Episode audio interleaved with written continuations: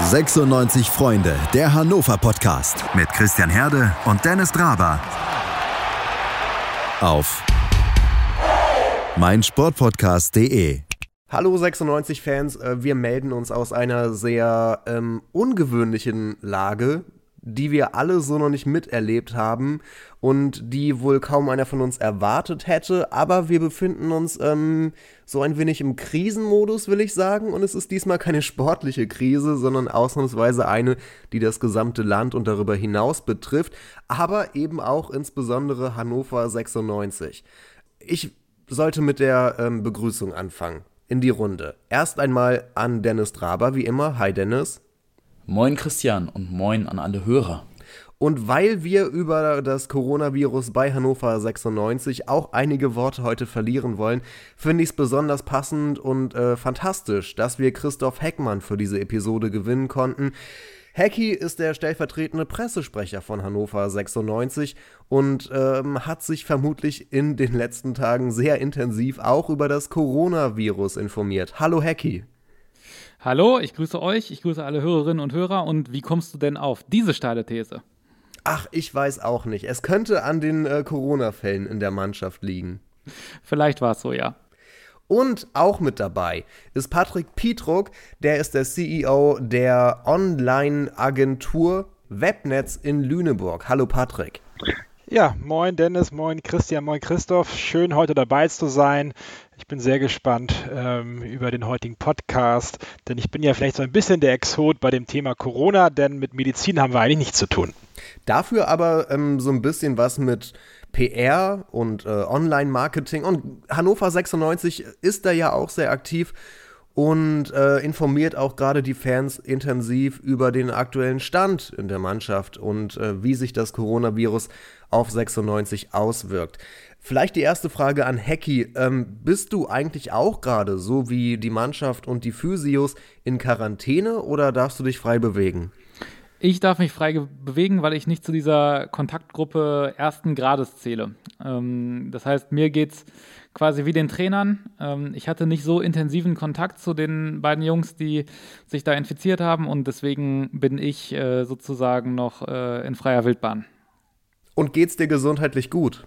Mir geht's gesundheitlich sehr gut, aber dazu muss man ja sagen, ähm, den beiden Jungs geht's auch gut. Ähm, ich hatte, hatte zu denen Kontakt, da ist alles soweit in Ordnung und ähm, ich äh, hatte natürlich auch zu ein paar anderen Jungs aus der Mannschaft Kontakt und äh, die sind ja alle negativ äh, getestet worden, aber vorsorglich in, äh, unter Quarantäne gestellt worden.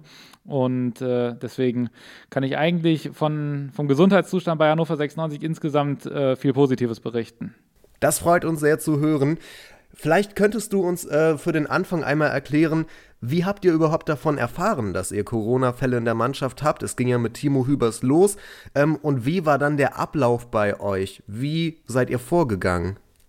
Ja, Timo hat sich ja, ähm, das haben wir ja auch in der Mitteilung drin gehabt, vorbildlich verhalten, muss man sagen, hat direkt, als er erfahren hat, dass er mit einer Corona-infizierten Person Kontakt hatte, ähm, wiederum seinerseits den Kontakt zum Mannschaftsarzt gesucht, telefonisch natürlich. Ähm, und äh, der hat ihm gesagt, äh, erstmal zu Hause bleiben, erstmal abschotten, Safety First, verantwortlich sein in dem Moment und äh, hat dann ähm, einen Test machen können und äh, ja, das Testergebnis war dann, war dann eben eindeutig äh, und äh, dann wurde Timo in äh, häusliche Quarantäne gesetzt. Und äh, ja, dann haben wir ja sicherheitshalber alle, ähm, die so rund um die Mannschaft ähm, und in der Mannschaft natürlich tätig sind, auch einmal testen lassen und äh, danach hat sich dann eben das positive Testergebnis bei Jannis ergeben. Patrick, ähm, ich weiß, es gibt da keine, keine Erfahrungen, aus denen man schöpfen könnte in solchen Sachen. Aber wie sieht das eigentlich aus? Äh, wie sollten Fußballvereine in solchen Situationen kommunizieren? Und hast du vielleicht den Überblick, ob Hannover 96 das ganz richtig gemacht hat? Ja, also wir sind natürlich jetzt keine Agentur für Krisenkommunikation, sondern wir sind am Ende eine Performance-Marketing-Agentur, deren Fokus darin besteht, zum Beispiel dafür zu sorgen, dass ein Verein wie Hannover 96 seine Fanartikel oder auch seine Tickets verkauft, die ähm, sicherlich jetzt in den nächsten Wochen leider nicht so zahlreich verkauft werden. Nichtsdestotrotz haben wir natürlich ähm, gestern ähm, und vor allem auch heute schnell mal so ein Benchmark über die erste und zweite Liga gemacht, ähm, um geschaut, wie haben eigentlich die Vereine im Hinblick auf auf Corona kommuniziert. Und ich finde, da war Hannover sehr vorbildlich, hat sehr schnell ähm, entsprechend auf diese Fälle reagiert und somit nicht das Heft des Handelnden aus der Hand gegeben. Denn sowas kann natürlich auch schnell zu einer PR-Krise führen, wenn dann, wie in diesem Fall, zwei Spieler ähm, diesen Virus haben und nicht rechtzeitig und klar kommuniziert wird, was eigentlich Sache ist. Von daher finde ich, dass in dem Fall Hannover 96 sehr vorbildlich gehandelt hat. Vielleicht kannst du uns ja einfach mal ganz kurz erzählen, ähm, was ihr eigentlich äh, macht ihr denn? Ihr macht ja sehr viel im Bereich Bundesliga, Fußball-Bundesliga.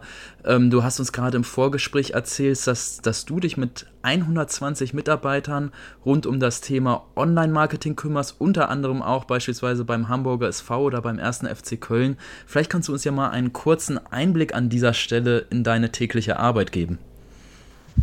Gerne. Ähm, meine Agentur Webnetz mit Sitz in Lüneburg, also auch in Niedersachsen, ähm, hat sich ähm, auf das Thema Performance Marketing fokussiert.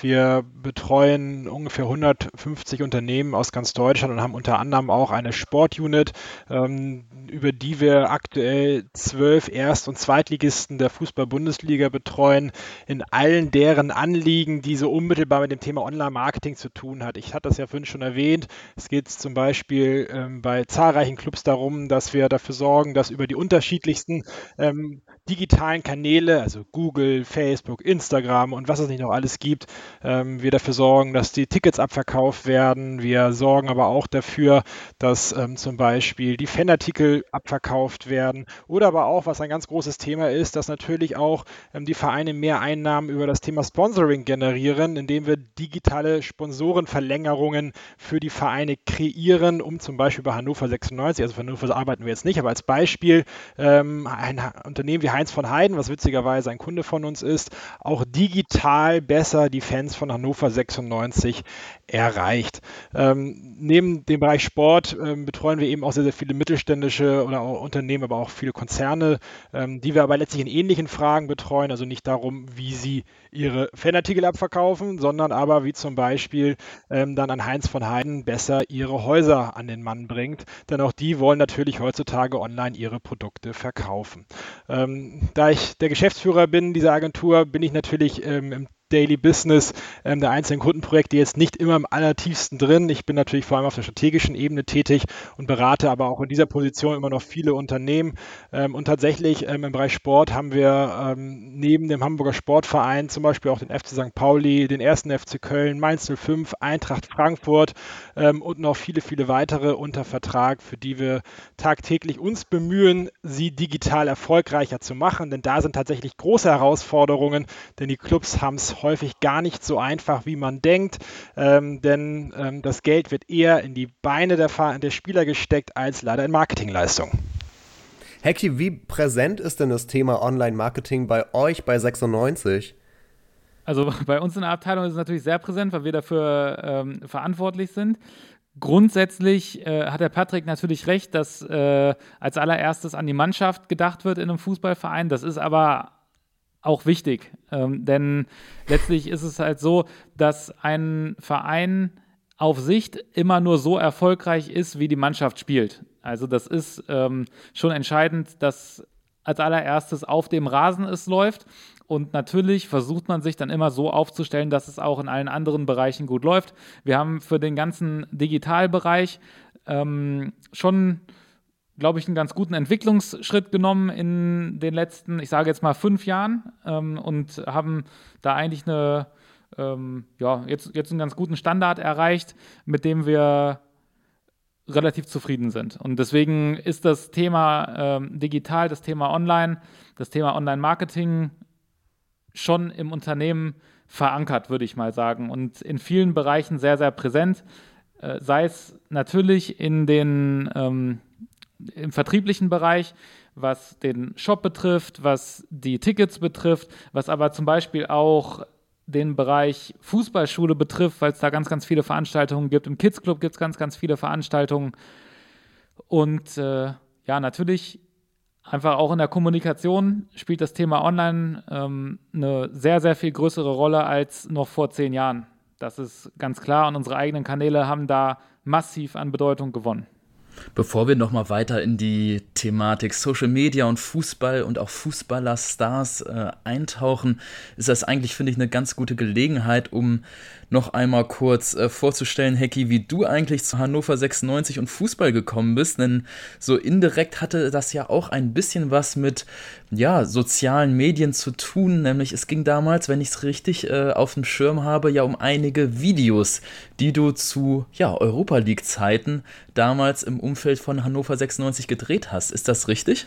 Ja, ich war schon, nee, nee, ich war schon vorher bei Hannover 96 irgendwie im Laden drin so. Also ich habe ähm, 2009 ein äh, Praktikum gemacht. Ich bin als Praktikant bei 96 angefangen in der Online-Redaktion und tatsächlich ist es so, wie du sagst, zu der Zeit, das kann man sich jetzt gar nicht mehr vorstellen, aber zu der Zeit war das noch relativ ungewöhnlich, dass Vereine oder generell Unternehmen Videos produziert haben. Also dieses ganze Thema Online-Video war da gerade so am Wachsen und es gab so eine frisch aufgesetzte Paid-Content-Plattform für Videos bei Hannover 96, wo keiner aber so richtig wusste, was damit anzufangen sein soll.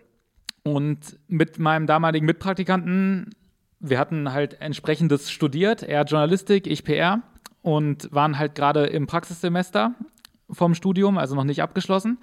Und wir haben dann halt erstmal angefangen, da Videos zu drehen, so frei nach Schnauze, mal hier ein Interview, mal da ein Trainingsbericht und das hat damals den Verantwortlichen so gut gefallen, damals ähm, dann unserem damaligen Kommunikationsleiter Andreas Kuhnt, dass der gesagt hat, wisst ihr was, kommt auch mal mit ins Trainingslager. Und da wiederum haben wir dann wenig geschlafen, aber relativ viel Content produziert und das äh, hat dann äh, dafür gesorgt, dass wir sozusagen als freie Mitarbeiter übernommen wurden. Und äh, das war ich dann so lange, wie ich studiert habe. Also hast du schon recht, auch zur Europa League-Zeit habe ich rund um ähm, Hannover 96 dann als freier Mitarbeiter berichtet und habe dort ähm, ja dann eben, wie ich finde oder immer gesagt habe, den äh, zumindest aus meiner Sicht, äh, schönsten Studentenjob Hannovers äh, gehabt, weil ich äh, mit in die ganzen ähm, Destinationen da fliegen durfte, weil ich die ganzen Spiele miterleben durfte, weil ich darüber berichten durfte. Das hat mich natürlich in meinem Studium ungemein weitergebracht. Ich bin extrem dankbar äh, um diese Möglichkeit und äh, war, glaube ich, auch für Hannover 96 gar nicht so schlecht, weil es dann für mich auch immer weiterging und ich dann nach dem Studium im Sommer 2013 fest übernommen wurde. Erst ähm, im Marketing, weil es da auch spannende Projekte gab, wo, bei denen ich mich gerne einbringen wollte, aber dann äh, kam 2016 die Möglichkeit, zurück in die Kommunikation zu gehen und äh, als stellvertretender Leiter eben. Und äh, da habe ich dann nicht lange gezögert, bis ich gesagt habe, ja, das möchte ich auf jeden Fall machen. Patrick, wenn Hacky jetzt davon berichtet, wie das äh, anfing mit ja, digitale Strategie, war das ja damals noch nicht. Das war mehr so Trial and Error and Learning. Auf jeden Fall war es das. Ähm, und da, da frage ich mich, inwiefern ist denn der Bereich, mit dem ihr euch heute als Agentur beschäftigt, aus den Kinderschuhen mittlerweile raus? Und inwiefern wird da immer noch rumprobiert und einfach mal gemacht und geschaut, wie es läuft? Ach, das ist ja eigentlich das, das Schöne an meinem Job, dass das Rumprobieren und Testen nie aufhört, weil es doch am Ende ja immer wieder neue Plattformen gibt, also jetzt gerade im Bereich auf Social Media gemünzt, äh, mit denen man sich dann doch sehr intensiv beschäftigen sollte, um zu gucken, wie man auch möglicherweise neue Zielgruppen erreicht. Ein Beispiel und da auch vielleicht gleich auch die Frage noch an Hecki, warum das vielleicht noch gar nicht getan wird. Es gibt ja eine ganz neue Plattform namens TikTok, die jetzt ja auch einige Fußballclubs bereits für sich entdeckt haben, um die ganz junge Generation zu erreichen. Das nutzen ja wirklich tatsächlich nur die Teen, oder vor allem nur die Teenager, ähm, diese Social Media Plattform aus China. Ähm, und die funktioniert ja wiederum ganz anders. Da muss man wieder ganz andere Formen von Content produzieren, um auch ganz anders mit diesen jungen Menschen zu sprechen. Und das ist eigentlich das Spannende, finde ich, an meinem Job, dass es immer wieder neue Plattformen gibt, ähm, die ganz anders funktionieren, für die man ganz anderen Content produzieren muss, ähm, um dann da auch erfolgreich für unsere Kunden tätig zu sein. Selbstverständlich haben wir uns mit TikTok beschäftigt. Ähm, wir haben beobachtet, wie andere Vereine das machen, zum Beispiel der HSV, der ganz, ganz früh in dem Thema drin war. Aber wir haben für uns gesagt, wenn wir das machen, dann wollen wir das auch gescheit machen. Und ähm, dann wollen wir das auch so machen, dass wir nicht den Kanal starten und mal gucken, was dabei rumkommt. Und wenn nichts dabei rumkommt, schließen wir ihn wieder, sondern wenn, dann wollen wir wirklich sicher gehen, dass das auch etwas ist, was ähm, permanent ein Teil unserer Kommunikation ist. Und an dem Punkt sind wir noch nicht. Und natürlich muss man dann auch ähm, darüber sprechen, dass wir natürlich hier alle gerade jetzt zu Zweitliga-Zeiten begrenzte Ressourcen haben und dann die Entscheidung, mal eben noch was Neues äh, zu machen und das dann aber auch gescheit zu machen, sich nicht ganz so einfach fällt. Aber es gibt auf jeden Fall schon ein paar Überlegungen, die ich ganz spannend finde im Bereich TikTok, wo, wo man ähm, ja schon die Möglichkeit auch hat, äh, dass man da auch für Hannover 96 noch was erreicht. Ich muss jetzt Patrick fragen, und das ist mir ähm, fast ein bisschen peinlich und ich fühle mich so alt, aber wie äh, funktioniert TikTok eigentlich? Was ist das Prinzip davon? Am Ende ist TikTok ähm, eine reine Video-Community, ähm, die also nur davon lebt, dass dort Kurzvideos hochgeladen werden. Es gibt sonst gewisse Parallel zu Instagram, muss man schon sagen. Also auch man swipet dort auch durch die unterschiedlichen Videos, aber es sind eben nur ausschließlich Videocontent.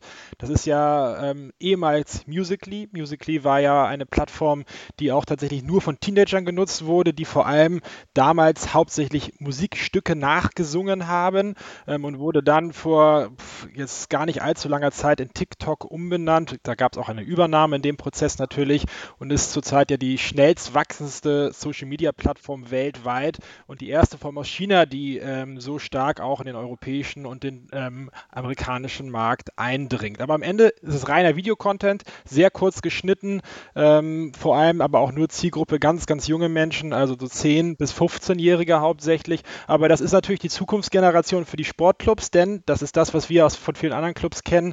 Ähm, die haben ja alle die große Herausforderung, wie erreiche ich noch die ganz junge Generation, weil die ja viel, viel seltener Fan eines Vereins werden, sondern vielmehr dann einem Cristiano Ronaldo oder ähnlichem nacheifern ähm, und somit die Zugehörigkeit zu einem Verein leider etwas leidet.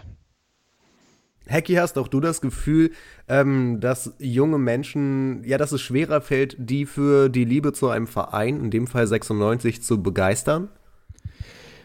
Schwierig zu sagen. Ich glaube, es gibt immer noch, ähm, es gibt immer noch Begeisterung für Fußball, ähm, auch bei jungen Menschen. Also das ist jetzt nicht so, dass da sich alles um 180 Grad gedreht hat, aber natürlich hat sich die Gesellschaft ein bisschen verändert. Natürlich hat sich das alles ein bisschen gewandelt und äh, es gibt einfach mehr Angebote als, und jetzt komme ich mir ein bisschen älter vor, ähm, äh, als, äh, als, ich, als ich vielleicht gedacht hatte, ähm, als wir noch jung waren. Ähm, da ist es, äh, also als ich jung war, ist es gerade losgegangen mit äh, Computerspielen, mit den Konsolen, äh, aber trotzdem gehörte das einfach dazu, dass man draußen auf dem Boka war. Und äh, jetzt ist dieses draußen auf dem Boka gehen, sagen wir mal so, davon wird man nochmal deutlich mehr abgelenkt. Und da gibt es deutlich mehr andere Möglichkeiten, als, äh, als da eben hinzugehen. Und ähm, Deswegen, äh, ja, es ist schwerer geworden, ähm, aber es ist nicht unmöglich geworden. Und natürlich muss man Wege und Möglichkeiten suchen, mit ähm, der jungen Generation in Austausch zu treten. Aber ich glaube trotzdem, man wird Fan von einem Fußballverein in dem Moment, in dem man äh, mit ins Stadion genommen wird. Und ich glaube, dass die Dynamik weiterhin ähm, das Wichtigste und Entscheidende ist. Aber klar, um ähm, dann ähm, auch junge Fans irgendwie für den Verein zu begeistern, zu interessieren, um sie äh, dann noch näher zu binden an Hannover 96 in, in unserem Fall, ähm, ist es auch ganz wichtig, dass man Möglichkeiten da zum Austausch, zur Kommunikation schafft. Und äh, klar, die ganz junge Generation findet zum Beispiel Facebook, ähm, sagen wir mal, nicht so, dass sie sich da regelmäßig und häufig aufhalten. Ich glaube auch, dieses, äh, dieses Thema Stadionbesuch, was du da ansprichst, ich meine, da wird man am Ende des Tages dann doch erst zum richtigen Fan. Ähm, egal, ob das jetzt, äh, ja, ich glaube, jeder von uns hat so sein eigenes persönliches Stadionerlebnis, wo er sich erst einmal so richtig, richtig als Fan gefühlt hat. Ähm, aber auch wenn ich jetzt mir jetzt beispielsweise, wenn ich mal an die letzten Tage, Woche zurückdenken denke, ähm, wenn man so eine Aktion hat, äh, wie von Linton Miner mit seinem äh, grandiosen Solo über 60, 70 Meter des Platzes und dann das Abspiel auf Simon Stehle und dann das Tor. Äh, das weckt solche Emotionen, wenn man live dabei ist. Ich glaube, das prägt einen am meisten dann. Aber wahrscheinlich kann man solche Fan-Emotionen noch verstärken indem man eben ganz viel auf den sozialen Kanälen dann ähm, noch diese Emotionen oder diese Fanliebe weiter anfüttert. Und ich habe jetzt gerade, während wir parallel hier über TikTok gesprochen haben, habe ich mir die App mal runtergeladen. Oh. Ähm, und ich, ich suche hier gerade fleißig nach Hannover 96 und hier scheint es tatsächlich Linton Miner zu geben. Ja, wobei bei Linton Miner, der, der, der nutzt Instagram. Äh, bei dem gibt es aber auch immer wieder einen äh, Twitter-Account, der, der, der, er gar nicht selber ist. Also äh, bei Linton äh, ist es tatsächlich so, dass relativ viele Fake-Accounts unterwegs sind. Äh, hm. Da muss man, muss man vorsichtig sein. Also bei Twitter wirkt das auch alles sehr realistisch und äh, das sind halt Inhalte, die in der Regel dann von Insta rüber kopiert werden, weil Linton da eben äh, sehr aktiv ist. Aber wo du das eben gerade sagtest mit äh, dem Solo von Linton und der, dem, dem, dem Querleger auf Simon Stehle, das ist tatsächlich in Bezug auf die Reichweite ähm, unser, ja, ich glaube, schon mit Abstand ähm, erfolgreichster ähm, Inhalt gewesen jetzt in den, in den letzten Wochen, weil äh, das dann tatsächlich, so wie du es sagst, auch nochmal digital nacherlebt wurde und die Fans sich da dann nochmal äh, noch daran erfreuen konnten. Patrick, wo wir gerade so viel über Linton Miner sprechen und äh, ich habe gerade einen Gedanken entwickelt. Wenn du sagst, junge, junge, junge, vielleicht Fußball interessierte Menschen, Teenager interessieren sich mehr für ähm, Persönlichkeiten wie Cristiano Ronaldo und folgen eher den einzelnen Personen. Wäre die beste Strategie für einen Verein wie Hannover 96 ähm, aggressiv ähm, Spieler mit einem gewissen, ich sag mal, Starpotenzial zu bewerben, wie zum Beispiel Linton Miner, um die Fans für sich zu gewinnen? Also von unserer Seite ein ganz klares Ja. Ähm, wir sagen, also wir leben ja in einer Welt, wo heutzutage Influencer ähm, einen unglaublich hohen Stellenwert gewonnen haben und das nicht nur wahrlich nicht nur im Sport. Und beim Sport sind natürlich die einzelnen Fußballer die Influencer des Vereins. Und da stellen wir bei ganz vielen Vereinen und so auch bei Hannover 96 leider immer wieder fest, dass es doch erhebliche Probleme gibt, die sehr stark für sich zu instrumentalisieren. Das hat auch viele andere Gründe, das ist mir vollkommen klar. Ähm, aber wenn man sich allein mal so die Zahlen anguckt, ähm, allein über Instagram, und wir, haben uns im Vorfeld mal die Mühe gemacht, von allen Hannover 96 Spielern ähm, die Followerzahlen zusammenzuzählen, kommen wir auf immerhin 868.250 Follower über alle Hannover 96 aktiven Spieler hinweg. Im Vergleich dazu, Hannover 96 hat 132.000 Follower. Ja, da wird es natürlich ein paar Doppelungen geben, vollkommen klar, aber trotz alledem wird es schon deutlich, dass wir hier so ungefähr von einem siebenfachen Volumen an Followern rechnen, die die Spieler haben im Vergleich zu Hannover 96. Wenn man sich jetzt mal die ganzen Accounts der Spieler anguckt, natürlich posten die hin und wieder mal was. Da gibt es natürlich einige, die richtig gute, hohe Followerzahlen haben. Das ist natürlich vor allem auch der, der, der Schwede John also was ist Schwede? Er spielt ja für die schwedische Nationalmannschaft, aber John äh, Gudeta, Gudetti. Gudetti, ganz genau, John Gudetti, der immerhin 312.000 Follower hat. Ähm, was ich so als, was ich sehr schade finde, dass die, das ist eigentlich fast, also er ist sicherlich mit das, das, das der, der, der auch am meisten postet, der am meisten Follower hat. Ähm, die wenigsten ähm, Spieler haben aber wirklich ähm, Accounts, wo man sieht, dass die wirklich sehr intensiv viel Content produzieren, geschweige denn wirklich auf Hannover 96 verweisen. Da ist dann mal ein Foto, wo sie im Trikot von Hannover 96 96 stehen, aber leider ähm, ist es zum Beispiel so, dass die nie, fast nie Hannover 96 vertecken, was eigentlich ganz toll wäre, weil dann der Fan natürlich oder der Follower von dem einen Spieler direkt auf Hannover 96 rüberwechseln könnte. Ähm, das finde ich so ein bisschen schade, dass da es nicht gelingt, die zu nutzen. Das kann man ja auch auf andere Plattformen beziehen. Das ist auch ein Problem, was ganz viele Clubs haben und deswegen auch gar nicht ein direktes ist von Hannover 96, so ganz typisch. Wenn man sich mal bei Google anguckt, ähm, wie ähm, nach einem Spieler sucht, also nehmt irgendeinen beliebigen ähm, aus der langen Liste der Hannover 96 Spieler oder sucht aber auch, wir können ja auch mal auf einen anderen Verein gucken, sucht äh, mal nach Thomas Müller. Ähm, nun einen wirklichen absoluten Topstar. Glaubt man nicht, dass sie auf den ersten Ergebnisseiten ein Ergebnis zu Bayern, ähm, von Bayern München findet, also mit einem Verweis auf Bayern München und so ein Spieler wie Thomas Müller hat ein Suchvolumen von weit über einer halben Million im Jahr. Ähm, also da ist, ähm, nicht im Jahr, entschuldige, äh, doch im Jahr. Und das hochgerechnet auf den gesamten Kader bei Bayern München so über zig Millionen Suchanfragen.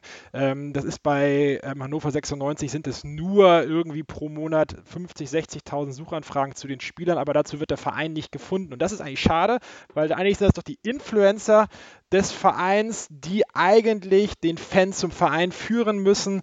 Und das gelingt leider nicht immer so brillant. Schatz, ich bin neu verliebt. Was? Da drüben. Das ist er. Aber das ist ein Auto. Ja, eben. Mit ihm habe ich alles richtig gemacht. Wunschauto einfach kaufen, verkaufen oder leasen. Bei Autoscout24. Alles richtig gemacht. Ja, Patrick, jetzt hast du gerade etwas ausführlicher über das Thema Influencer gesprochen, dass Fußballer also auch versuchen sollen, im Sinne ihres Vereins positiv die Außendarstellung zu beeinflussen. Aber ich höre gerade so tief in mir drin gerade die Stimmen einiger älterer, traditionell denkender Fußballfans, die sich sagen, ja. ich brauche doch sowas alles gar nicht. Vielleicht kannst du ja mal, Hecki, aus deiner Erfahrung sprechen. Wie ist das so? Bekommt ihr eigentlich auch nicht immer nur positives, sondern auch mal negatives Feedback auf ähm, Social Media Postings.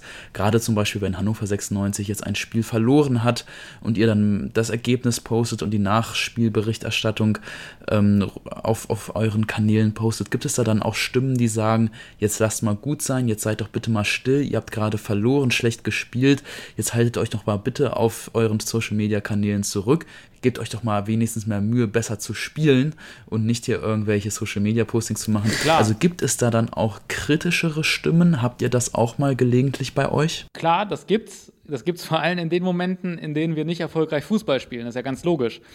Und wenn wir jetzt wie über weite Teile der Hinrunde, sage ich jetzt mal, ähm, es sportlich mehr als nur Sand im Getriebe ist, dann ähm, mehren sich diese Stimmen. Dann sagen die Leute, was natürlich dann im Zweifelsfall auch mal Quatsch ist, aber berechtigt, ähm, wenn wir irgendwas posten, ach, postet das nicht, trainiert lieber. So, ist ja, es, ist klar, es ist klar, dass in dem Moment Linton Meiner, über den wir eben gerade gesprochen haben, oder äh, Marvin Baccalords nicht den Post macht, aber das wird dann vermischt und klar, wenn bei einem Fußballverein, deswegen habe ich das vorhin gesagt, das Sportliche steht über allem. Wenn es sportlich nicht läuft, dann ähm, ist alles andere auch erstmal doof. Und ähm, deswegen, äh, ja, ist das, ist das natürlich, steht das über allem. Äh, ein, ein, eine ähm, Anmerkung noch, ähm, weil der Patrick gesagt hat, äh, es würde Sinn ergeben, äh, Spieler wirklich so den, den Star-Status äh, hervorzuheben. Das ist bei uns bewusst nicht so, weil wir ja auch ähm, für, für, für uns dieses Motto niemals allein ausgegeben haben, überall hinschreiben, ist unser Hashtag, sind die ersten beiden Worte unserer Vereinshymne und das ist äh, das, woran sich sozusagen unser Handeln auch orientiert. Und ähm, da wäre es äh, fatal und auch falsch, Einzelne nach vorne zu stellen. Also es geht im Endeffekt bei, bei uns. Das, das mein, das, das, das meine ich damit aber auch gar nicht, dass ihr einzelne Spieler nach vorne stellen müsstet, sondern man müsste schauen, wie man es schafft, dass ähm, keine Ahnung, ein Julian Korb zum Beispiel, der immerhin 44.000 Follower bei Instagram hat, ähm, dass er ähm, regelmäßig Content postet, weil viele Spieler posten recht unregelmäßig, leider. Ähm, und dieser Content natürlich idealerweise im Zusammenhang mit Hannover 96 steht. Klar, klar, ist, klar, klar. Es, geht um es geht um Marketing und nichts anderes, aber am Ende sind, ist es dann ein Influencer, der über seinen Kanal Werbung für Hannover 96 macht.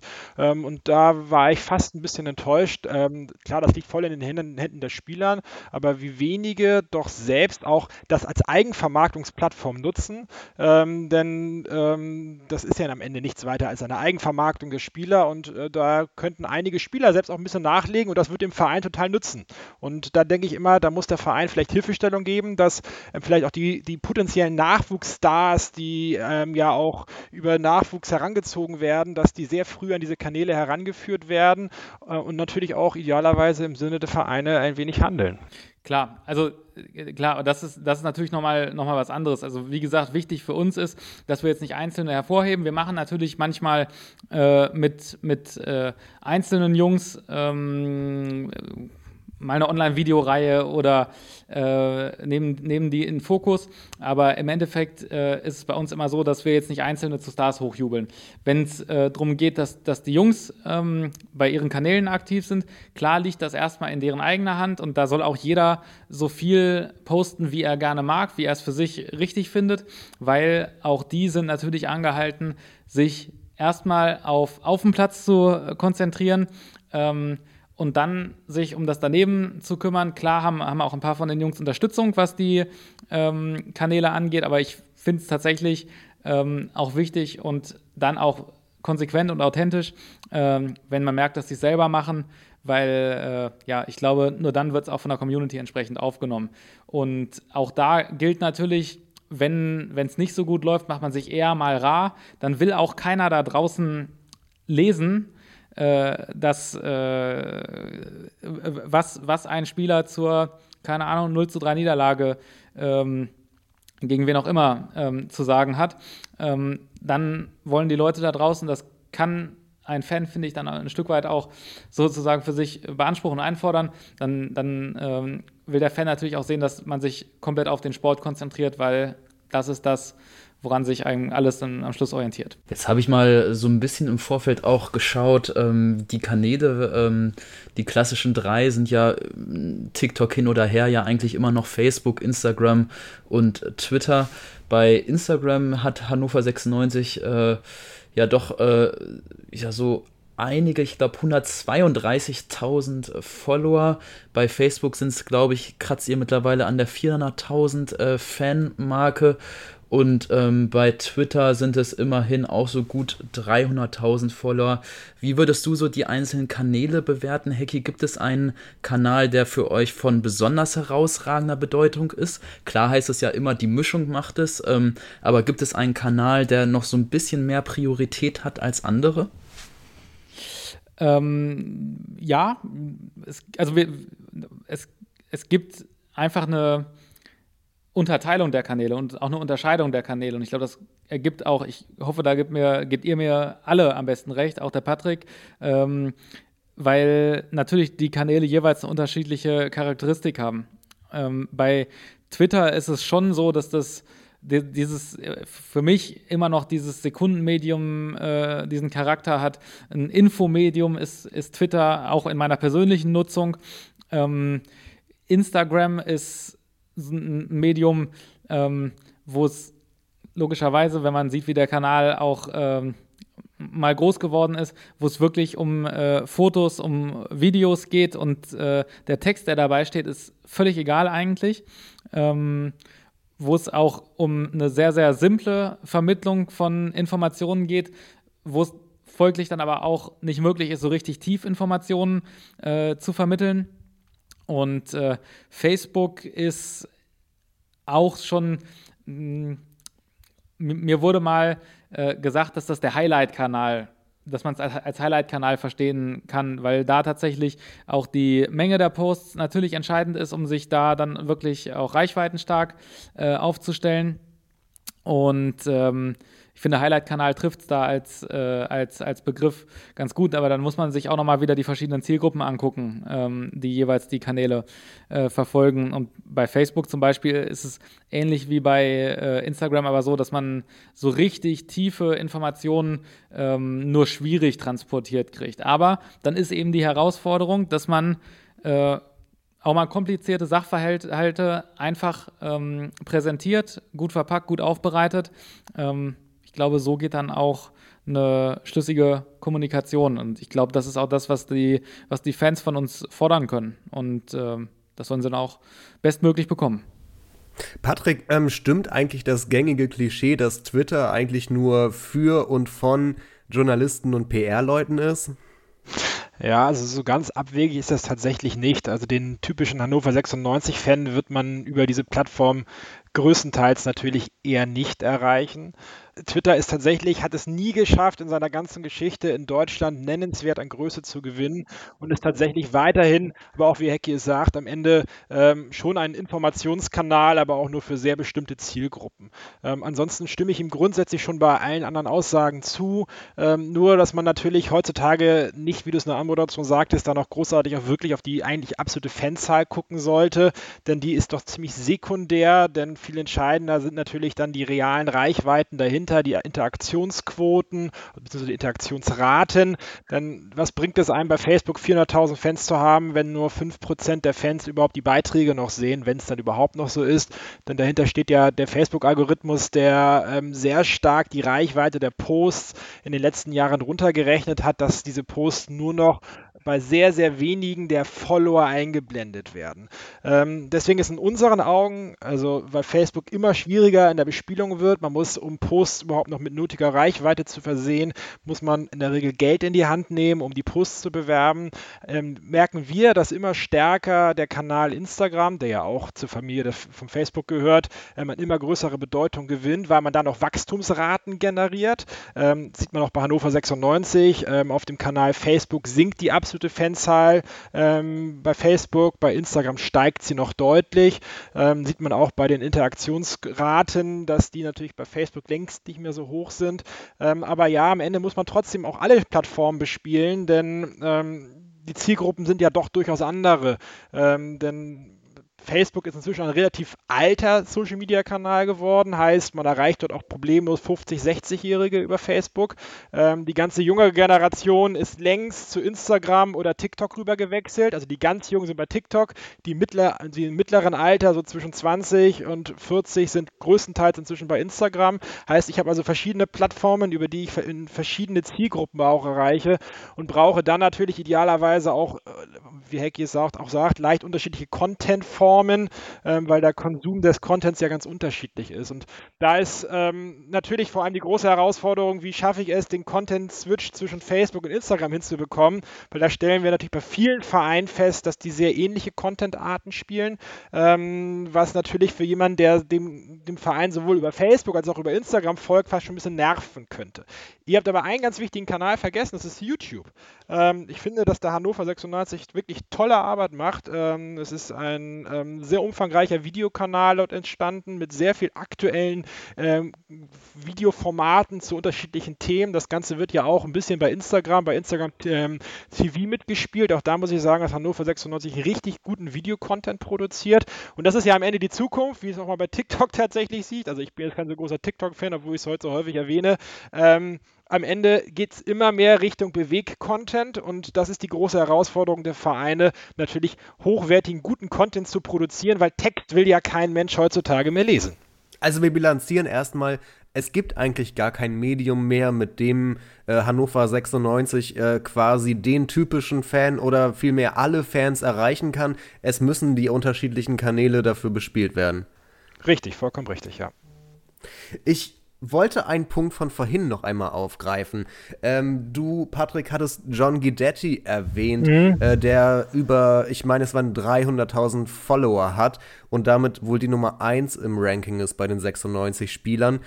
Weiß man eigentlich, und die Frage geht gleichermaßen auch an Hacky, warum das bei ihm so ist, warum der irgendwie, der ist ja schon ähm, John Guidetti ist so ein kleiner Slatan, wenn ich das so sagen darf. Also der hat sein eigenes Lied, der hat irgendwie so eine Star-Power, aber ich kann mir gar nicht so richtig erklären, woher das eigentlich kommt.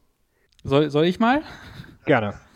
Also äh, John ist natürlich ähm, tatsächlich ein herausragender Charakter. Ein richtig geiler Typ, super netter Mensch, äh, einer, der, der sich auch abseits vom Fußball wirklich intensiv Gedanken macht, der ähm, sozial aktiv ist, der natürlich in seinem Leben auch schon total viel gesehen hat. Sein Vater war äh, in der Entwicklungshilfe in Afrika und er hat ein paar Jahre seiner Jugend in Afrika verbracht.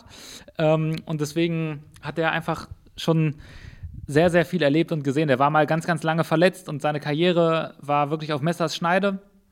Ähm, hatte eine Nervenverletzung, wo auch keiner so richtig wusste, was da ähm, was, was da dahinter steckt und der ist einfach dankbar gerade um jeden Tag, in dem er Fußballprofi sein kann. Also das muss man bei ihm zum Hintergrund ein bisschen wissen. Natürlich hat er auch viele Vereine ähm, hinter sich, ist aufgewachsen in äh, Stockholm und eben in Afrika, aber in Stockholm, da bei einem der ähm, größten Ausbildungsvereine, sage ich jetzt mal, in Schweden und dann relativ früh zu Manchester City gewechselt. Und äh, all diese Erfahrungen haben den halt geprägt. Ähm, und natürlich hat er auch an jeder Station dann ähm, mit Sicherheit ein paar äh, Follower und Fans mitgenommen. Ähm, sodass der natürlich auf eine gewisse Reichweite kommt. Der ist schwedischer Nationalspieler, der ähm, ist mit der schwedischen U21-Nationalmannschaft Europameister geworden. Das ist, also Schweden hat nie irgendwas gewonnen in, äh, in internationalen Wettbewerben, aber in dem Fall eben schon. Ähm, das heißt, der ist da einer der wichtigsten Spieler gewesen. Der war äh, in, äh, in den Niederlanden bei Feyenoord mal Torschützenkönig, Spieler der Saison, äh, als der, glaube 19 war und hat halt einfach eine krasse Vita und ist zudem jemand, der ein unfassbares Charisma hat und halt immer Sachen zu erzählen hat. Ähm, ich habe mit dem Interviews begleitet, ich würde sagen jetzt so vier, fünf Stück und der hat jedes Mal was Neues erzählt, was mich total verblüfft hat. Und äh, ich glaube ehrlich gesagt, wenn ich mit dem nochmal vier, fünf Interviews begleite oder vielleicht 14, 15, wird das trotzdem weiter so gehen. Und äh, deswegen, ich glaube, bei dem macht so die Personality und die Mischung, ähm, dass der eben ähm, dann auf so krasse Werte kommt. Natürlich auch bedingt dadurch, dass der ähm, von Manchester City echt vielfach ausgeliehen wurde und dann jetzt nochmal den Weg über Spanien gemacht hat und nun zu uns gekommen ist. Ähm, der hat da natürlich sehr, sehr viele Kontakte sozusagen gehabt. Ja, und wenn ich das kurz noch, kurz noch erweitern darf, ähm, stimme ich in allen Punkten zu. Natürlich der ständige Vereinswechsel, der da ja echt schon häufig vorgekommen ist, das bringt natürlich jedes Mal auch einige tausend Follower. Aber was natürlich ganz entscheidend ist, er ist sehr aktiv, hat, ne? Ja, er hat auch einfach guten Content, sehr authentischen ja. Content und nicht nur, dass er irgendwelche Fotos von Hannover klaut und die bei sich postet, die er dann im Zweifel ein Fan zigfach über die verschiedenen Spieler ausgespielt bekommt, sondern er postet authentischsten persönlichen Content mit seinen Kindern und ähnlichen. Das muss man natürlich wollen, das ist gar keine Frage. Dazu würde ich nie jemanden verpflichten, dass er sowas macht, aber man hat ja das Gefühl, wenn man ihm folgt, äh, man ist irgendwie Teil seiner Familie und zudem postet er auch wirklich jeden, also jetzt nicht ganz so häufig, wie er könnte, aber er postet schon recht häufig, hat auch ja allein bei Instagram weit über 1000 Posts inzwischen schon abgegeben ähm, und dann passiert sowas natürlich. Ich finde an dieser Stelle sehr spannend ähm, die Überlegung, macht das ein Spieler eigentlich alles selbst? Bilder posten bei Instagram, äh, Postings schreiben bei Twitter und Facebook. Ähm, geschieht das von den Spielern selbst? Gibt es da Agenturen im Hintergrund, äh, die das für die Spieler erledigen? Ähm, manchmal hat man ja so bei einigen Spielern natürlich den Eindruck, dass das auch etwas gestellt wirkt. Bei anderen wirkt es wiederum sehr authentisch. Ähm, kannst du uns da ein bisschen erzählen aus deinen Erfahrungen bei Hannover? Hannover 96 vor allem, machen die Spieler das alle selbst oder gibt es da richtige professionelle Agenturen im Hintergrund? Also bei uns ist es so, diejenigen, die auf den Kanälen aktiv sind, machen ähm, weitestgehend das selber. Aber natürlich ist es so, wisst ihr alle, dass Fußballprofis Berater haben. Und über die Berater ähm, gibt es dann auch nochmal die Möglichkeit, äh, Kontakt zu Agenturen zum Beispiel aufzu, aufzubauen oder zu knüpfen. Das ist aber in der Regel nicht so, dass da inhaltlich irgendwie groß, ähm, ähm, sagen wir mal, denen da irgendwas vorgegeben wird. Das äh, sehe ich bei unseren Spielern gar nicht. Aber äh, wenn ich zum Beispiel an die Matchday-Animationen denke, die ganz viele von unseren Jungs haben, ja. das hat halt, ich weiß gar nicht, welcher von unseren Spielern das als erstes hatte, ähm, aber dann haben die anderen sich das angeguckt, fanden das offensichtlich ähm, ganz geil, ja auch, äh, ist ja auch hübsch gemacht so. Und äh, dann haben sie sich ein bisschen dann orientiert und das dann halt auch gemacht. Also ich glaube, solche Sachen, da, da gibt es dann halt schon äh, Beratung. Ähm, es ist natürlich auch so, dass die Jungs Fotos kriegen von sich selber, von ähm, einem der Fotografen, die hier in Hannover tätig sind. Ähm, da kümmern die sich aber auch selber drum, die kriegen das zugeschickt. Also da äh, haben wir natürlich äh, geholfen, auch die, die Wege aufzubauen. Und da bin ich auch deren Ansprechpartner, der dann versucht, eben so einen Kontakt herzustellen. Ähm, aber ich, die Beratung geht eher in diese Richtung. Also dass wir da ähm, ähm unterstützen und äh, eher solche organisatorischen Dinge für die Jungs klären. Patrick, betreut ihr auch Profifußballer oder andere Sportler mit ihrem Social-Media-Auftritt?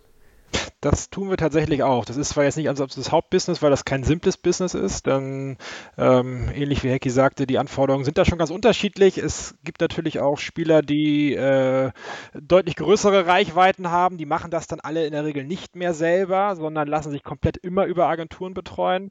Ähm, und da muss man natürlich auch deutlich näher dann an so einem Spieler dran sein.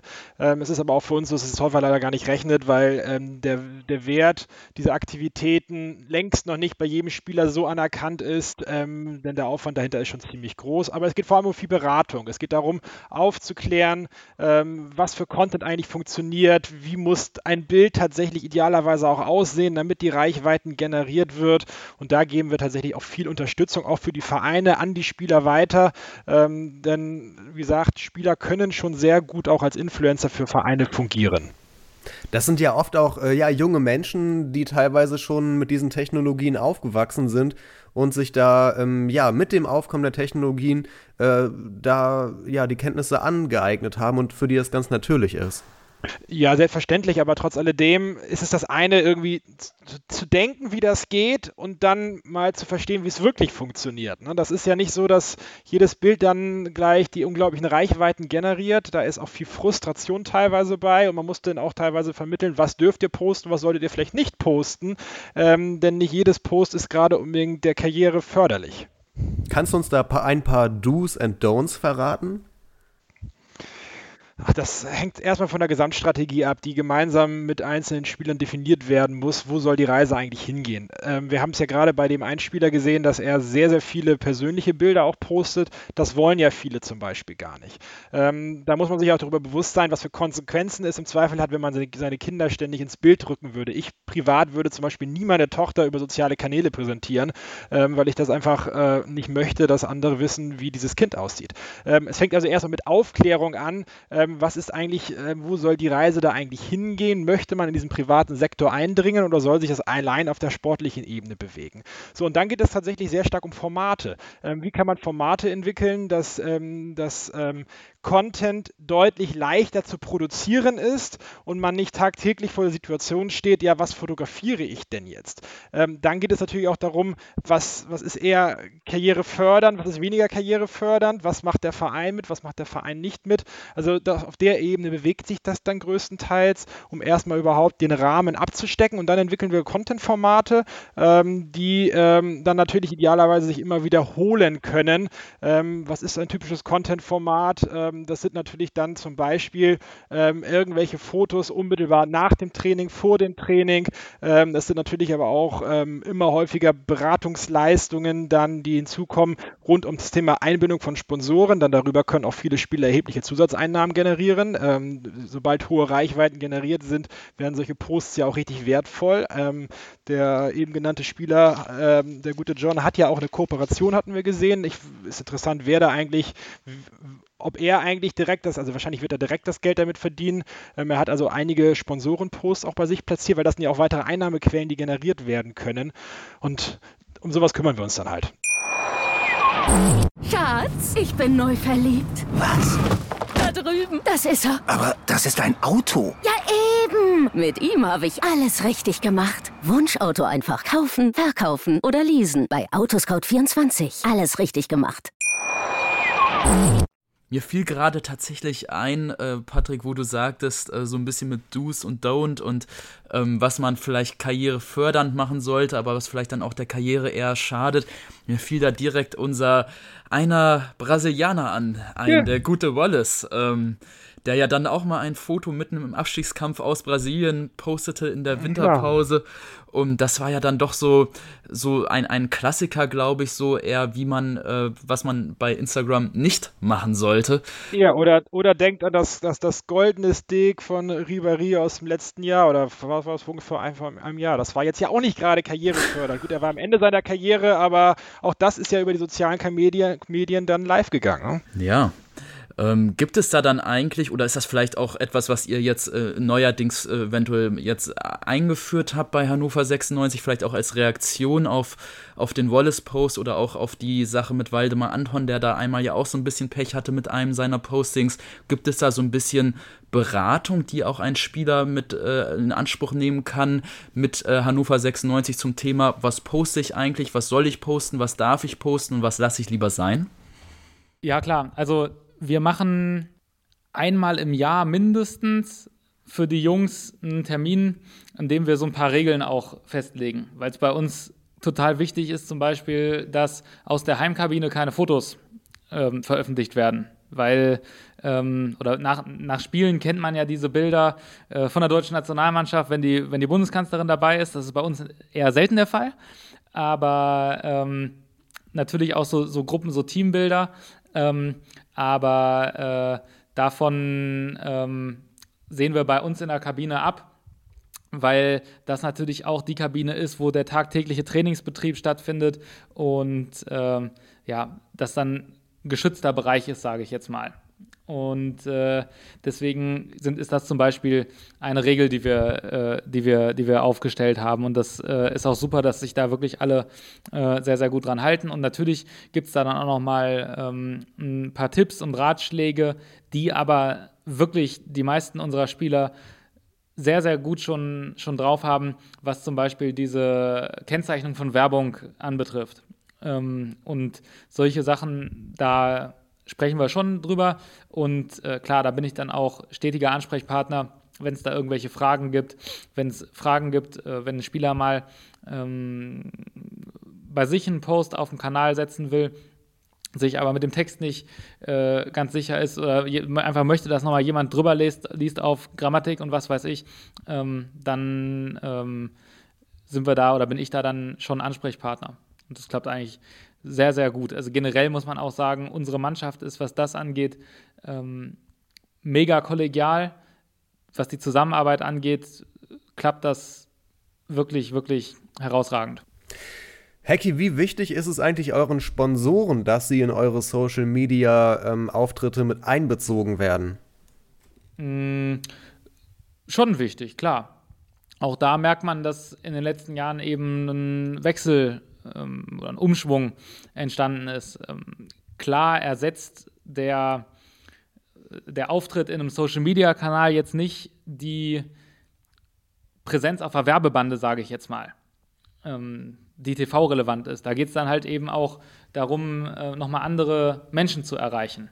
Ähm, aber es ist schon so, dass die Sponsoren äh, von sich aus bewusst den Weg in unsere Kanäle suchen. Da ist eine Nachfrage groß und in den letzten Jahren hat sich das auch so entwickelt, dass kein Sponsor darauf aus ist, wirklich so klassische, wirklich nur rein bezahlte Posts, wo der Sponsor seine Botschaft äh, rausdrückt, ähm, äh, auf die Bahn zu bringen, werden die mir alle zustimmen, sowas kommt auch nicht an und endet im Zweifelsfall im Shitstorm.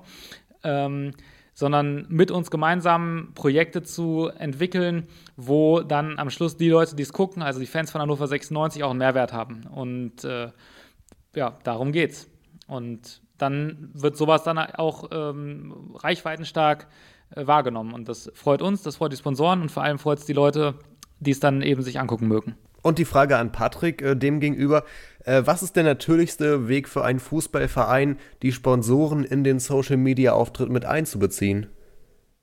Ja, das ist, ist, äh, ich finde, dass da Hannover 96 auf einem sehr guten Weg ist. Ähm, das eben Gesagte, dem kann ich grundsätzlich zustimmen. Es geht heute natürlich sehr stark darum, auch Sponsoren so einzubinden, ähm, dass das Ganze natürlich nur indirekt als Werbung wahrgenommen wird, auch wenn es natürlich trotzdem noch eine Form von Werbung ist. Hannover 96 macht es ja unter anderem auch mit ihrem Hauptsponsor Heinz von Heiden. Ich glaube, mit Spieler des Tages oder Spieler des Spieltags oder ähnliches ähm, führt ihr da ja durch, aber auch das auf eine sehr nette Art und Weise. Ihr habt auch verschiedenen Videocontent geschaffen, wo ihr Sponsoren mit eingebunden habt. Das finde ich ist durchaus ein Gewinn, sowohl für für den Fan als auch für den Sponsor, weil er natürlich nah am Verein dran ist, ohne dass es irgendwie so von, von plumpe Werbung ähm, dargestellt wird. Und der große Vorteil natürlich von den Sponsoren ähm, sollte es natürlich sein, dass dort der Verein erstmalig wirklich auch messbares Datenmaterial über den Erfolg oder Misserfolg von einzelnen Werbeformaten dem Kunden auch dann in die Hand geben kann.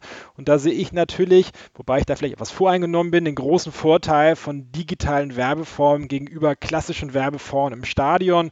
Ähm, eine Bande zum Beispiel, egal ob bei Hannover 96 oder sonst wo, wenn man wenn ich in einem Stadion bin und natürlich da mit meiner Werbebrille schaue, ähm, wird man ja fast erschlagen von Werbung. Ähm, und ich frage mich immer, welchen Nutzen hat das wirklich für den jeweiligen Sponsor? Da glaube ich schon, dass, und das ist die große Chance der Vereine, dass sie natürlich verschiedenste neue digitale Werbeformen schaffen können, wo sie einen viel größeren Mehrwert für den Sponsor aufbauen können.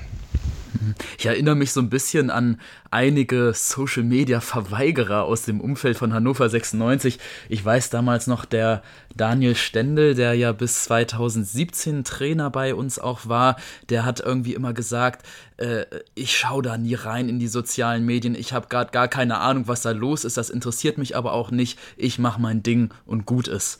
Und ähm, jetzt schaue ich hier gerade Kenan Kutschak, der hat vor ein paar Stunden einen ganz äh, spannenden und auch, auch sehr emotionalen Post bei Instagram veröffentlicht, in dem es eben darum geht, ähm, um das Thema Corona, um Timo Hübers, um Jannis Horn, dass er äh, auf der einen Seite eben den Fans sagt, es tut uns leid, dass wir jetzt hier nicht mehr öffentlich spielen können, aber eben auf der anderen Seite auch nochmal ähm, seinen beiden Spielern Horn und Hübers alles Gute wünscht, gute Besserung und äh, verbunden mit dem Wunsch und der Hoffnung, dass bald wieder alles normal sein wird, dass dieser Corona-Krankheitswahnsinn jetzt bald sich irgendwann auch widerlegt. Und dieser Post, der hat jetzt schon über 1000 Likes bei Instagram bekommen. Also das ist auch teilweise ja, wenn ich da jetzt Daniel Stendel und Kenan Kutscher vergleiche, teilweise auch zwei Welten, die da aufeinanderprallen, auch bei, bei jungen Leuten, ähm, also vergleichsweise jungen Trainern auch, die ja noch beide einer jüngeren Trainergeneration angehören. Hecki, vielleicht nochmal an dieser Stelle die Frage an dich. Gibt es eigentlich im aktuellen Team von Hannover 96 einen Social Media Verweigerer oder jemanden, der dem Thema zumindest extrem skeptisch gegenübersteht? Oder sind da mittlerweile alle Spieler und alle ähm, Prominente, wie eben auch Kenan Kotschak, so eingestellt, dass sie sagen, wir machen das gerne, wir machen das viel, wir machen Social Media aus Überzeugung? Boah, da muss ich echt mal überlegen. Ich glaube ehrlich gesagt, dass keiner da ist, der jetzt sagt, da bin ich nicht mit dabei. Äh, es ist vielmehr so, dass wenn ich die Jungs anspreche auf Aktionen, die äh, vielleicht bei uns über die sozialen Medien laufen, ist die Bereitschaft ähm, ja doch schon größer, teilweise auch wesentlich größer, als wenn ich frage, willst du in der Zeitung ein Interview geben? Also ähm, ich glaube, dass, dass da, ähm, glaube ich, schon bei den Jungs Social Media einfach zum Leben dazugehört. Das würde ich jetzt schon so sagen, ja. Das ist ein ganz spannender Punkt, finde ich. Den sollten wir noch mal kurz ansprechen, nämlich ähm, dieses, dieses Thema Social Media, aber auch eben traditionelle Medienhäuser. Ähm, du sprichst gerade Zeitungen an. Äh, vor 10 oder 15 Jahren ähm, war es ja klassischerweise immer noch so, dass die Zeitungen eigentlich das Nachrichtenportal Nummer 1 waren, wenn man sich als Fan von Hannover 96 eben über die Spieler, über die äh, Mannschaft, auch über die Ergebnisse, aktuelle sportliche Entwicklungen informieren wollte. Eigentlich war die Hannoversche Allgemeine Zeitung, die neue Presse, sicherlich für einige auch die Bild, dann eben die Informationsquelle, um Sachen über Hannover 96 zu erfahren. Das hat sich ja mittlerweile, glaube ich, kann man sagen, komplett gewandelt. Also die Vereine bzw. die Clubs, die werden immer mehr selbst zu einem Nachrichtenportal und übernehmen immer mehr die Rolle, die ja früher eigentlich ausschließlich so den Lokalzeitungen oder den regionalen Zeitungen vorbehalten waren. Und ihr spielt das ja bei Hannover 96 diese Rolle auch durchaus mittlerweile recht ähm, selbstbewusst aus. Also diese Saison sind ja viele Interviews. Ich denke da jetzt zum Beispiel an das Interview mit Martin Kind in, in der Sommerpause ähm, im Sommer 2019, die ja dann exklusiv bei euch auf der Seite im Vorfeld erscheinen. Kannst du da uns noch mal so ein paar Eindrücke zu dieser doch äh, sehr interessanten äh, Strategie äh, geben, was jetzt Nachrichtenkommunikation und Interviewkommunikation angeht? Also grundsätzlich Also alles, was du gesagt hast, stimmt. Erstmal, das, äh, das, das, das stimmt. Ähm, grundsätzlich ist es aber trotzdem so, dass sich kein Fan rein über uns oder rein über die, ich nenne es jetzt mal externen Medien, ähm, informieren wird, sondern das ist immer ein Mix. Das wird auch wahrscheinlich äh, immer ein Mix bleiben, oder zumindest auf absehbare Zeit. Weil ähm, ich glaube, dann hat der Fan das Gefühl, wirklich umfassend informiert zu sein. Aber ja, du hast recht. Ähm, wir versuchen natürlich schon auch über unsere Kanäle, unsere Fans ähm, mit allen Informationen zu versorgen, Dinge ähm, so zu transportieren, ähm, wie wir überzeugt sind, dass ähm, sie zu transportieren sind. Ähm, natürlich Interviews mit den Jungs zu führen, ähm, natürlich äh, mit denen auch in Richtung Entertainment-Formate Sachen zu machen, gerade da in der Sommerpause, in, in, in Sommertrainingslagern. Ich glaube, ähm, unser, unser bekanntestes Format ist das Spielerduell, was unheimlich gut funktioniert. Ähm, ich glaube, dass wir äh, da ähm, schon ganz gute Sachen auf die, auf die Straße bringen. Nichtsdestotrotz, ähm, auch die äh, externen Medien haben da ihre, ihre Berechtigung. Aber klar, wir ähm, nehmen uns auch selber ähm, dann heraus, exklusive Dinge ähm, auf, die, auf, die, auf die Bahn zu bringen. Und jetzt gerade, äh, wo wir diese schwierige äh, Situation ähm, mit, äh, dem, mit der Quarantäne und dem Coronavirus haben, ähm, wird gerade dieser Mix nochmal ein bisschen, ähm, ja, ein bisschen anders sein, denke ich. Ähm, aber auch da versuchen wir partnerschaftlich zusammenzuarbeiten. Hacky, gab es da irgendwie schon mal einen äh, wütenden Anruf von Bildreporter Florian Krebs oder hat dich Silke Tobias vom NDR schon mal zur Rede gestellt und gesagt, yo, ihr seid doch keine Journalisten, hört auf, uns die Arbeit abzunehmen? Also grundsätzlich äh, sind wir oder bin ich ähm, äh, immer sehr darum bemüht, dass wir ähm, alles erklären, dass wir über alles auch reden können und das klappt, finde ich, ganz gut mit, äh, mit den Kollegen und äh, Deswegen ähm, ist das, glaube ich, soweit alles äh, ja, ganz gut verständlich und nachvollziehbar. Und die Frage an Patrick, äh, welchen Vorteil bietet denn das für die Fußballvereine, wenn sie selber den redaktionellen Content den Fans zur Verfügung stellen? Es liegt ja auf der Hand. Die Vereine haben die Kommunikation dadurch selbst in der Hand und können unmittelbar direkt mit ihren Fans kommunizieren. Früher war es so, ähm, es gab eine Pressekonferenz oder es wurde ein Interview geführt und es, es, es lag in der Hand des jeweiligen Redakteurs, daraus einen Artikel zu gießen. Und es wird häufig genug vorgekommen sein, dass vielleicht das Ergebnis des Artikels nicht zu eins zu eins dem entsprach, was der Verein eigentlich positionieren wollte. Die Zeiten sind jetzt komplett vorbei. Der Verein kann jetzt sagen, wann er was wie kommuniziert kommuniziert und kann es auch als erstes kommunizieren. Ähm, sehr auffällig natürlich, gerade auch in Krisen, aber auch bei Neuverpflichtungen von Spielern, ähm, finde ich, machen viele Vereine inzwischen sehr gut, dass sie, gerade wenn sie irgendwie spektakuläre Transfers ankündigen oder tolle Spielerverlängerungen haben, also ein neuer Vertrag wird, ein Vertrag wird verlängert, dass sie natürlich als allererstes das über ihre eigenen Medien kommunizieren und gar nicht mehr über Drittmedien kommunizieren. Ähm, und Machen wir genauso ja, das, das, machen ja tatsächlich inzwischen dazu alle. Und das, das, das führt natürlich dazu, dass natürlich auch dadurch auch der Fan viel, viel enger und viel, viel direkter mit dem Verein kommunizieren kann, weil es ja eben jetzt nicht mehr eine einseitige Kommunikation ist, noch über einen Zwischenhändler wie eine Zeitung, sondern ein direkter Austausch. Es kann ja direkt kommuniziert werden. Ähm, und das ist natürlich die vor allem größte Veränderung. Für die Vereine eine riesen Herausforderung natürlich, weil sie brauchen Ressourcen, sie brauchen Redakteure, sie brauchen ein Videoteam, ähm, natürlich auch mit enormen Kosten verbunden, aber in meinen Augen absolut sinnvoll in diese Form Form von Kommunikation zu investieren.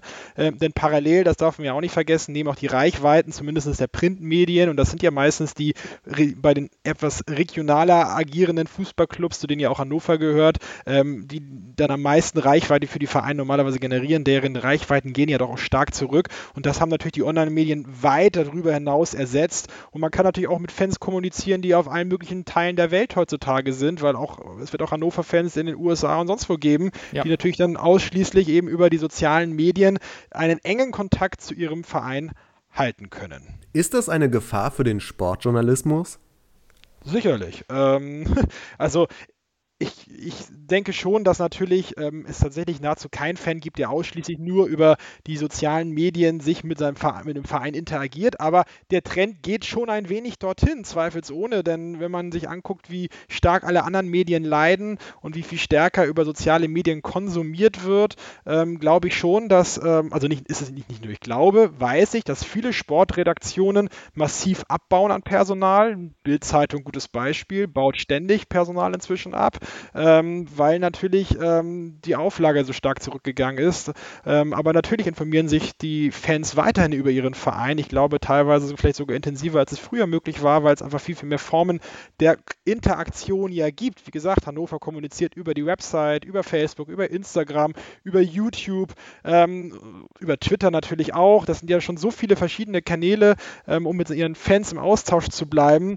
Ähm, das hat schon eine gewisse Wucht, um ähm, selbst Botschaften zu streuen. Und wenn du Sportredaktionen jetzt einen Tipp geben könntest, wie sie darauf reagieren können, was würdest du sagen? in meinen Augen auf neue Kommunikationswege setzen. Ähm, bestes Beispiel Podcast. Ähm, ich finde, es ist ein phänomenal tolles Kommunikationsmittel geworden, ähm, was ähm, zwar inzwischen enorme Reichweiten schon hat, aber immer noch ein bisschen unterschätzt wird. Gerade bei den klassischen Medienhäusern setzen noch viel zu wenig darauf, ähm, stärker auch auf Podcasts zu setzen, weil es eine Form der Kommunikation ist, wo man sich viel intensiver mit einem Thema auseinandersetzen kann. Ähm, gerade da würde ich viel, viel stärker zum Beispiel draufsetzen, aber natürlich im Zweifel auch endlich mal ein Modell finden, wie man den Online-Content auch besser monetarisieren kann, was natürlich vor allem nur über exklusiven Content funktioniert, ähm, was ja leider häufig nicht der Fall ist. Schatz, ich bin neu verliebt. Was? Da drüben. Das ist er. Aber das ist ein Auto. Ja, eben. Mit ihm habe ich alles richtig gemacht. Wunschauto einfach kaufen, verkaufen oder leasen. Bei Autoscout24. Alles richtig gemacht. Wir sprechen jetzt über eine Stunde. Ich glaube, langsam geht es auch äh, dem Ende zu. Aber ich würde von Hacky gerne noch einmal wissen, ähm, ihr habt ja heute angekündigt, äh, heute am Freitag nehmen wir auf, äh, wie ihr in den sozialen Medien äh, die ja, Corona-Epidemie in der Mannschaft äh, begleiten wollt. Äh, wie geht ihr davor? Ja, das ist für uns tatsächlich natürlich auch eine komplett neue, ähm, eine nie dagewesene Situation da müssen wir erstmal ein bisschen ankommen. Wir haben jetzt heute mal ein bisschen Köpfe zusammengesteckt und überlegt, was wollen wir denn überhaupt vermitteln.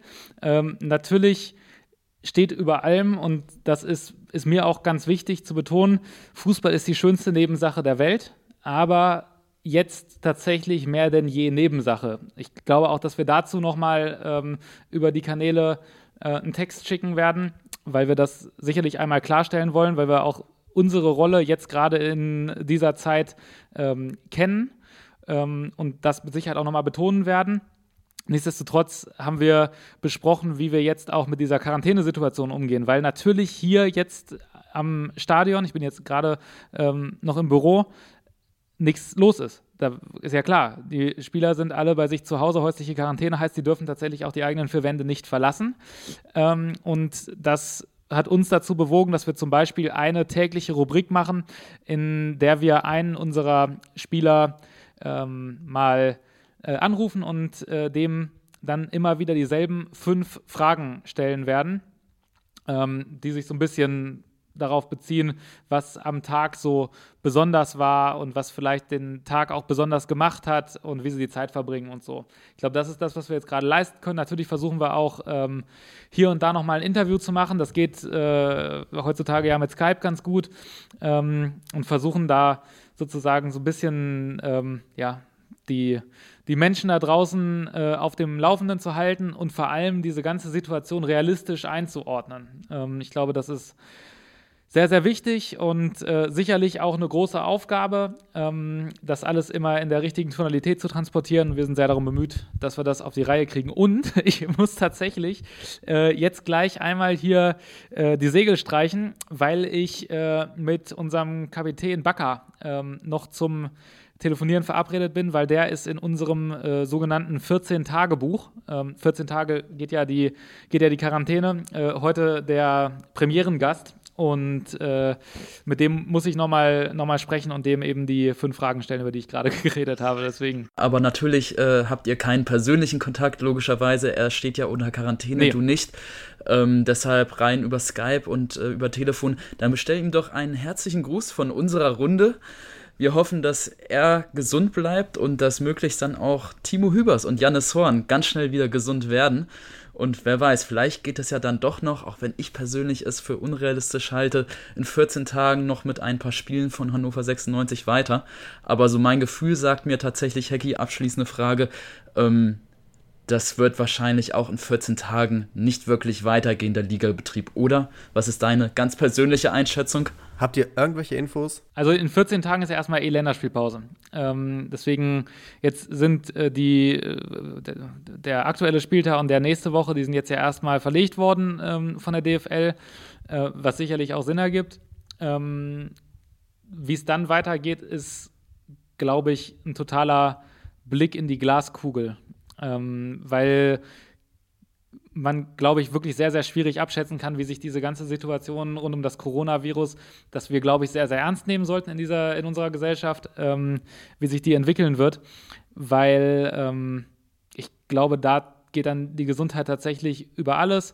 Ähm, und ich kann tatsächlich und, und vermag da auch nicht zu sagen, wie sich äh, dann da der Ligaspielplan möglicherweise noch dran orientieren wird. Mit Sicherheit ähm, spielt die UEFA da eine Rolle, wie es mit der EM gehandhabt wird, wie es mit den ähm, europäischen Clubwettbewerben gehandhabt werden soll. Ähm, da ist mit Sicherheit sehr, sehr viel Organisationsbedarf äh, vorhanden. Aber ähm, was mir auch ganz wichtig ist, vielleicht auch jetzt äh, nochmal zum Abschluss zu sagen, ähm, ist tatsächlich, dass ähm, dass dieses Virus äh, wirklich ernst zu nehmen ist und dass äh, jeder da wirklich aufpassen sollte, ähm, auch in seinem persönlichen Umfeld äh, Acht geben sollte. Wir haben es jetzt quasi aus allererster äh, Hand erfahren, ähm, wie es sein kann ähm, und wie schnell es gehen kann, bis man sich infiziert. Das ist tückisch, weil diese Inkubationszeit halt tierisch lang ist oder tierisch lang sein kann, ohne dass man irgendwas merkt. Ähm, und ich glaube, deswegen ist jeder beraten, ähm, da die Kommunikation, die jetzt auch von der Politik ähm, glaube ich, noch viel, viel stärker forciert worden ist, diese Woche aufzunehmen, soziale Kontakte möglichst zu reduzieren, auf die, äh, ich nenne es mal, Alten und Kranken besonders Acht zu geben, ähm, weil äh, das für die eben, ja, weil die eben die Risikogruppen sind.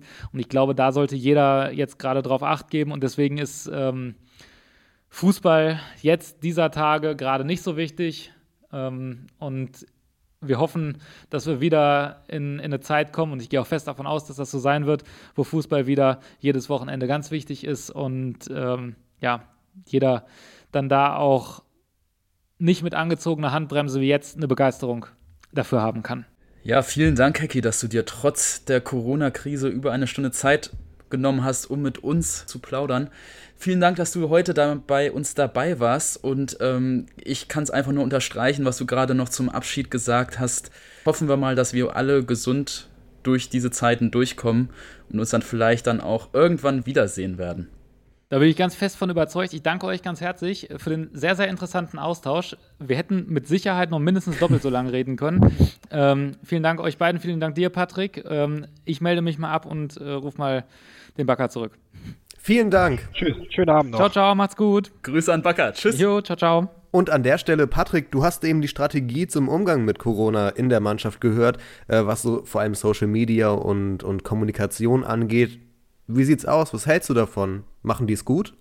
Also ich, ich habe mir das ähm, natürlich im Vorfeld des Gesprächs sehr genau angeguckt, was Hannover 96 dort ähm, jetzt vor allem gestern und heute, auch in den vergangenen Tagen gemacht hat. Aufgrund der beiden Corona-Fälle betrifft das ganze Hannover 96 ja schon etwas länger. Und ich fand das schon äh, sehr vorbildlich, ähm, da sehr schnell, sehr äh, informativer Inhalt zu diesen Themen veröffentlicht wurde. Und auch da, wie ich es eben schon sagte, der Verein eigentlich als allererstes kommuniziert hat und man nicht aus der Presse erfahren musste, ähm, oh, Hannover 96 hat da jetzt ein Problem und dann verhalten vielleicht Hannover 96 reagiert, sondern von vornherein ähm, direkt offen, offen im Visier gesagt hat, so, wir haben hier ein Problem, zwei Spieler haben ähm, Corona und ähm, das finde ich schon dann ähm, eine sehr gute, klare Form der Kommunikation ähm, und so sollte sie in unseren Augen auch stets sein. Vor allem haben die, äh, oder vor allem hat Hannover 96 und haben Timo Hübers und Jannis Horn dann ja auch irgendwie eine Vorbildfunktion, wenn es so ein richtig, Problem ja. gibt, das die gesamte Gesellschaft betrifft. Und umso wichtiger ist es dann ja wahrscheinlich, dass die dann äh, richtig kommunizieren an, mit, mit den Fans und mit der weiteren Öffentlichkeit. Richtig, und deswegen finde ich auch tatsächlich die jetzt gewählte Form der Kommunikation in den nächsten Tagen von Hannover 96 ganz spannend. Und auch das ist ja, man darf ja nicht vergessen, am Ende sind ja Fußballer Vorbilder für diese Gesellschaft. Ich habe leider manchmal den Eindruck, dass mancher Fußballer sich dieser Situation gar nicht bewusst ist, dass er ein Vorbild ist, denn manche Inhalte, die ja veröffentlicht werden, dort dem doch sehr stark widersprechen. Aber vielleicht gelingt es ja Hannover mit der geplanten Aktion in den nächsten zwei Wochen auch äh, den Fans aufzuzeigen, wie wichtig es ist, sich richtig jetzt zu verhalten, auch zu Hause zu bleiben, Kontakte zu vermeiden, um eben auch andere nicht zu gefährden. Und von daher könnte das vielleicht auch eine Vorbildfunktion für den deutschen Fußball haben, was Hannover da jetzt plant. Ich fand das auf jeden Fall beeindruckend, dass Hannover 96 sehr schnell reagiert hat. Ähm, erstmal das Training unter Ausschuss der Öffentlichkeit hat stattfinden lassen, obwohl ja Timo Übers gar nicht äh, Kontakt hatte mit einem seiner Teamkollegen. Also insofern, wenn du gerade vorbildliches Handeln ansprichst, glaube ich, hat Hannover 96 definitiv keinen schlechten Job gemacht. Und ähm, vielleicht werden wir dann in den nächsten Tagen auch noch mal so ein paar äh, Ideen sammeln, wie halt Krisenkommunikation eben mal gut funktioniert und mal nicht. Ich glaube, wir haben jetzt auch schon ein anderes Anschauungsobjekt eben mit äh, der deutschen Fußballliga. Vollkommen richtig. Wollte ich gerade sagen. Ich wollte gerade sagen, wer, wenn einer schlecht kommuniziert hat, dann war es ja die deutsche Fußballliga, die als letzte große Liga in Europa gesagt hat, ach kack, jetzt spielen wir am Wochenende doch nicht. Ähm, und das war eben wirklich nicht, war keine gelungene Kommunikation.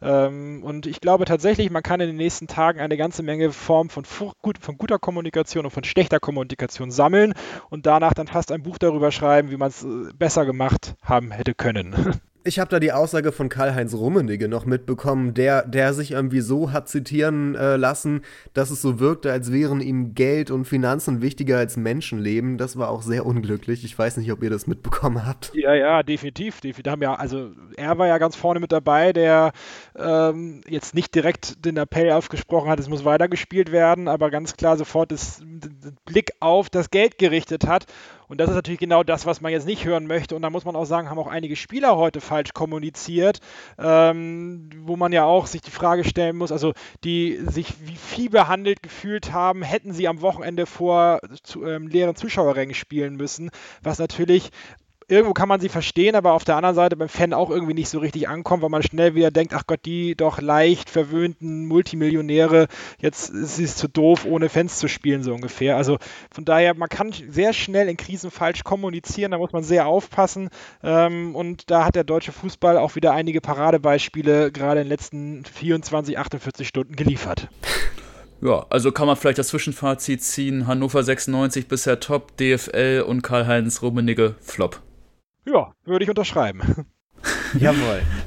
Ich möchte mich ähm, an dieser Stelle auch ganz herzlich bei Patrick Pietruk bedanken, dass du heute mit dabei warst. Äh, er ist CEO von Webnetz, im Internet zu finden unter web-netz mit einem Z am Ende.de. Ähm, das waren extrem viele spannende Einblicke, die du uns gegeben hast und dafür vielen Dank. Ja, bitte. Es war mir auch eine große Freude, heute in eurem Podcast zu sein. Ich liebe sowieso Podcasts. Macht weiter so. Ähm, wir haben ja gerade auch letzte Woche ein, äh, ein Ranking durchgeführt ähm, mit den erfolgreichsten Blogs und Podcasts. Und da war es ja auch zu sehen, wie erfolgreich ihr abschneidet. Von daher auch viel Erfolg für eure Zukunft. Ihr seid auf einem super guten Weg. Dafür bedanke ich mich ganz herzlich. Ja, in dem Sinne, liebe Hörer, bleibt gesund, falls Timo Hübers und Jannis Horn zuhören, ich weiß ja gar nicht, was man so in einer Quarantäne eigentlich alles den ganzen langen lieben Tag macht. Vielleicht ja Podcasts hören über Hannover 96, bei 96 Freunde zum Beispiel. Ähm, vielleicht, falls ihr zuhören solltet, gute Besserung euch beiden.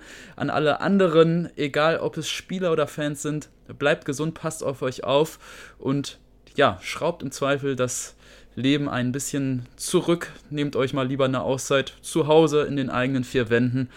Und dann kommen wir schon auch alle hoffentlich gut durch diese Krise. Und ich glaube fast, wir müssen uns bei den Hörern für eine etwas längere Zeit verabschieden, denn wer weiß, wann mal wieder Fußball gespielt wird oder irgendwelche fußballrelevanten News entstehen. Wer weiß das schon.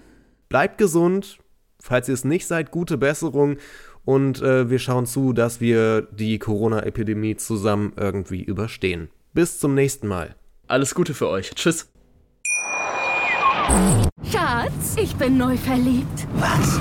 Da drüben. Das ist er. Aber das ist ein Auto. Ja, eben. Mit ihm habe ich alles richtig gemacht. Wunschauto einfach kaufen, verkaufen oder leasen. Bei Autoscout24. Alles richtig gemacht.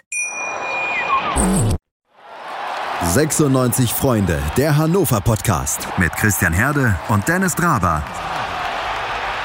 Auf meinsportpodcast.de. Schatz, ich bin neu verliebt. Was? Da drüben. Das ist er. Aber das ist ein Auto. Ja, eben. Mit ihm habe ich alles richtig gemacht. Wunschauto einfach kaufen, verkaufen oder leasen. Bei Autoscout24. Alles richtig gemacht.